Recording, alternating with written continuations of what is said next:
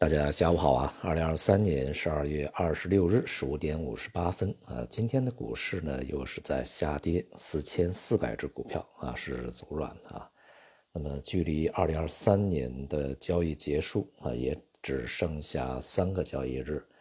所以呢，在今年整个的这个局面呢，如果不出什么特别重大的问题的事情的话。呃，应该说是难以改观啊，就即便这个月啊，以及剩下的这几天，恐怕呢也还是一个相对比较弱的状态啊，因为在年底之前吧，大家都要去结账的，资金回笼的啊，要么呢是要把资金收回来啊，要么呢可能是要去还一些钱啊，总之呢，在这个时候啊，这个从股市里面拿钱，是一个相对比较正常的举动啊。我想呢，绝大多数的投资者在这几个交易日里面啊，应该都会停下手来啊，因为今天的成交量只有六千多亿嘛，啊，这个非常低，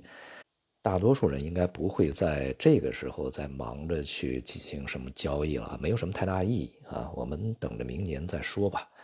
当然，机会呢，就是跌出来的。当前的这个股市下跌啊，其实对于。更长远的一些这个比较战略性的，我们总说啊，这个战略性的、系统性的那种长期机会的来临呢，当然是更有好处的啊。它往下跌一点，就距离这样的一个机会呢就更近一点。不过由于啊，就是我们在可见的一个时间呃长度之内啊，那这个整体的环境呢还是相对比较复杂的啊。而股市当前的下跌呢，它也是一个呃。内部啊积累的非常长时间的一些这个问题和矛盾的集中的释放啊，当然也加上这个外部环境的一些干扰啊，所以呢，仍然呢是这句话啊，就是对于这个 A 股下方的一些空间呢，恐怕还是不要去限制想象力啊。这一次呢，一定要忍住啊，不见兔子不撒鹰啊，这个宁肯晚一点啊，不要去中间这个陷进去。啊，因为如果你陷到的一个好的资产，可能还可以，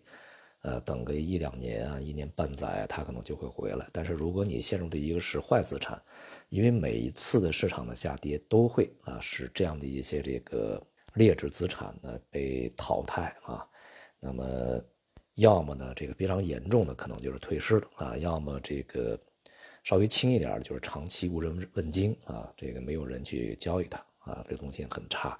股票的这个价格呢，也就在那块儿非常低迷的波动啊，这个长期没有什么表现，所以在未来呢，啊，这个一方面呢，选择资产啊和具体的标的物，呃，越可靠越好啊。另外一方面，这个入市的时机啊，其实还是可以等的啊，不着急。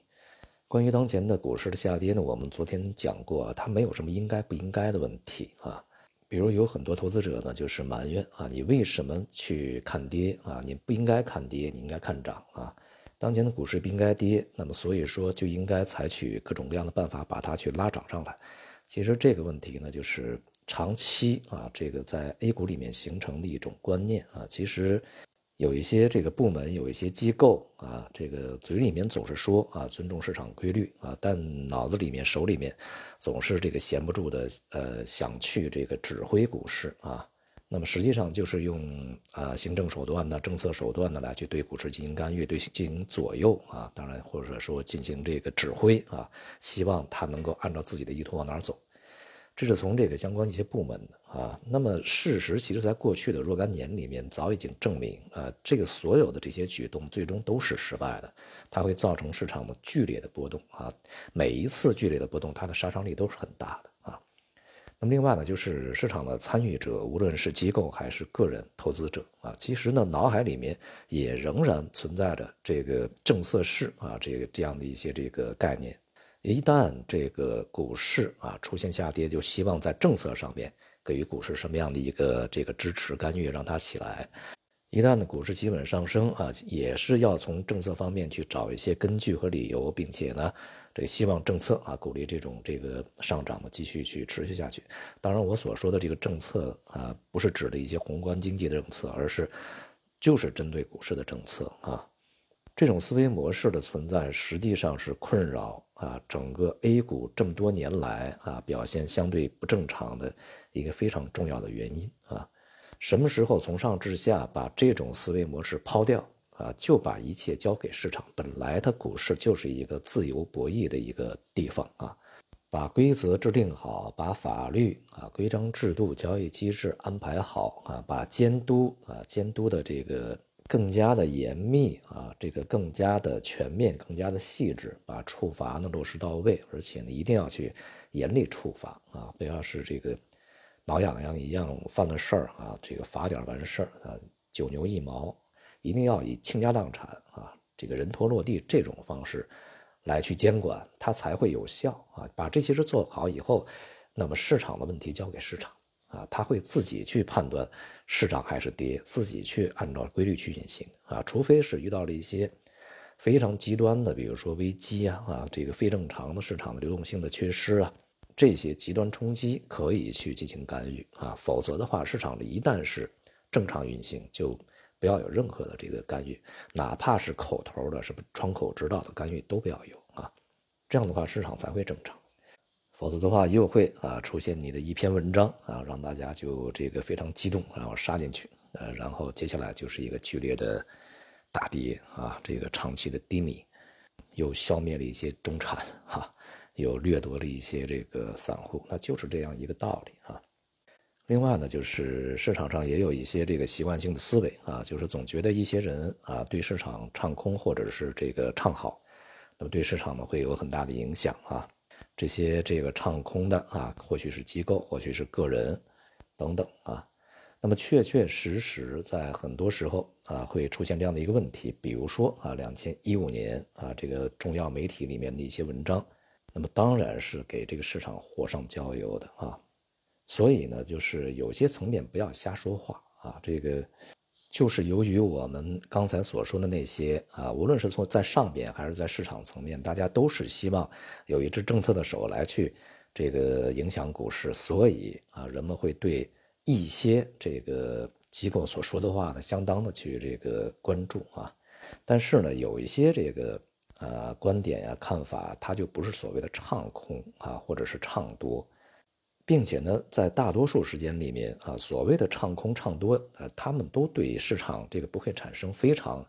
从根本上的一些影响啊。这个最终市场还是要回归一个它这个啊本身啊去对未来基本面发展的一个验证的一个过程啊。你比如说去年年底、今年年初，全世界啊所有的这个机构一边倒的啊都是看好这个 A 股啊，并且呢，这个外资是。真真正正拿出真金白银啊！去年年底到今年年初是集中涌进来的，但是现在啊，这些资金都没有赚到钱啊，然后这个很多人骂骂咧咧就回去啊，到现在懊恼不已啊，算算账，在 A 股里面损失了很多啊，这是事实。那么是否 A 股就按照这些人唱多啊，看好就涨起来了？没有啊，它这个第二季度开始就开始往下跌啊，所以它不起作用啊。而对于这样的一些观点，究竟是恶意的还是善意的，还是客观的？我们去评估的话，去看一点啊。如果这个人他是预设立场的啊，那么他所说出的这些观点，恐怕我们就要画一百个问号啊，甚至呢不要去太过当真。就像呢，我们去评价一个人啊，先入为主的认为这个人是坏人啊，这个然后所以他做的所有的事都是坏事因此他做的所有的事我都反对，他说的话所有的话我都反对啊，我都会骂他。那么另外呢，就是另外一个极端啊，就是我认为这个人就是个好人，他是个好人，所以说他做的所有事都是好事他说的所有的话我都支持，这也就是预设立场啊，就是从观者的角度已经预设了立场啊。